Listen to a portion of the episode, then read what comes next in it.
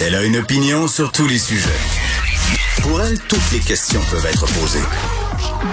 Geneviève Peterson. Cube, Radio. Salut tout le monde, bienvenue à l'émission. Je me sens comme une écolière le premier jour de l'école parce que oui, oui, je suis de retour en présentiel. Ce mot dont on n'est plus capable d'entendre parler, là, se réinventer en présentiel, je pense qu'on pourra laisser ça derrière nous.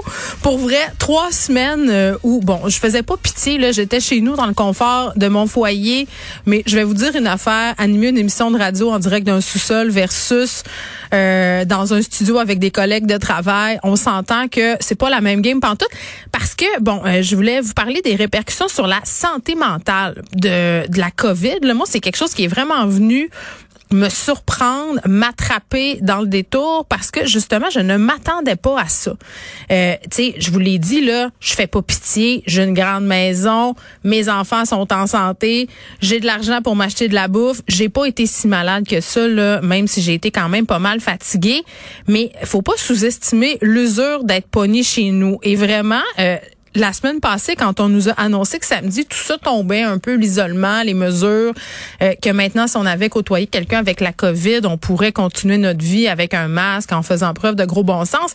J'étais comme égoïstement bien fâchée. Je disais, ben voyons, je viens de me taper trois semaines, j'ai l'impression qu'on me volé trois semaines de ma vie, puis que c'est pas juste, mais c'est vraiment une réflexion de bébé gâté, là. J'en suis bien, bien consciente, mais c'était très, très, très, très long et vraiment, en fin de semaine, j'étais comme euh, une euh, une vache qu'on sort dans le pré au printemps là. Tu sais les portes de la grange puis elle se met à courir pour aller brouter l'herbe.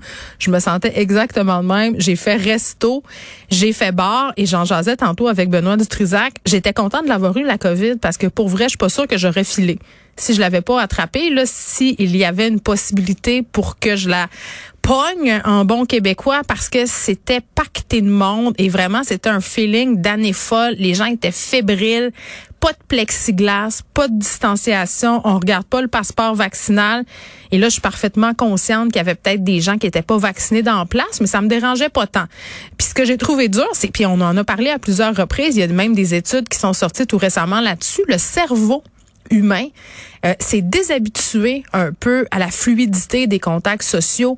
Euh, on, aurait dit là que mes, cellules étaient en train de cramer. C'était comme trop de conversations en même temps. J'étais brûlée ben Je suis partie chez nous. J'étais brûlée. Puis j'ai regardé mon chum. J'ai fait aïe, il va falloir que je réapprenne ça. Moi, parler à quatre cinq personnes en même temps, soutenir des conversations, la musique, le monde qui danse. Mais peut-être que je suis juste vieille aussi. Faut que j'arrête de mettre ça. La il a l'air d'accord. Il a l'air très d'accord sur le fait que, bon, euh, je suis peut-être un peu vieille. tu sais, je parlais euh, des répercussions sur la santé mentale. Tu sais, c'est sûr que quand tu es enfermé chez vous, puis tout ce que tu regardes, c'est les nouvelles de l'Ukraine, ce qui se passe un peu partout, euh, vraiment, là, ça, on dirait que ça jette encore plus à terre. 19e jour quand même de cette guerre-là qu'on n'aurait pas pensé possible les bombardements qui continuent là s'intensifier autour de Kiev, dans plusieurs villes aussi là, les gens d'Odessa qui est comme un, espèce de coin où c'est une station balnéaire si on veut, un coin plus riche si on veut. Euh, les gens s'organisent, montent des barricades, euh, attendent euh, très tristement les bombardements. On a une crise de réfugiés quand même assez intense, là, presque 3 millions de personnes qui ont fui l'Ukraine à venir jusqu'à maintenant. Il y a toujours le point d'interrogation de la Chine là, dans cette histoire-là. On se rappelle qu'au niveau du vote, de la condamnation de l'invasion ukrainienne de l'ONU, la Chine s'est abstenue de voter comme plusieurs autres pays. Euh, là, les États-Unis ont mis un peu leur pied à terre en disant à Pékin de pas se mêler de tout ça. On va parler avec Guy Saint-Jacques, on l'a souvent à l'émission, il a été ambassadeur en Chine. On va se questionner sur l'implication justement du géant chinois dans ce conflit-là. Il y a plusieurs, euh, plusieurs aspects qu'il faut considérer. L'aspect commercial en est un très important. Puis aussi, en fin de semaine, vous l'avez absolument vu, j'en suis certaine, le décès de ce journaliste, euh, Brent Renault.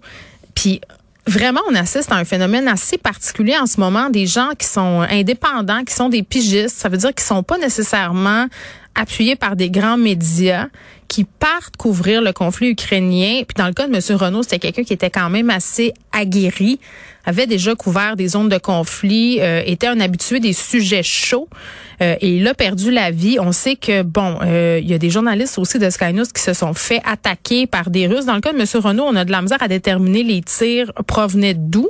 évidemment, le gouvernement ukrainien dit, ben, ce sont des tirs russes, mais ça a l'air que c'est pas tant clair que ça pour le moment, mais c'est un coin qui est très, très dangereux. Là. Je pense que c'est un euphémisme de le dire.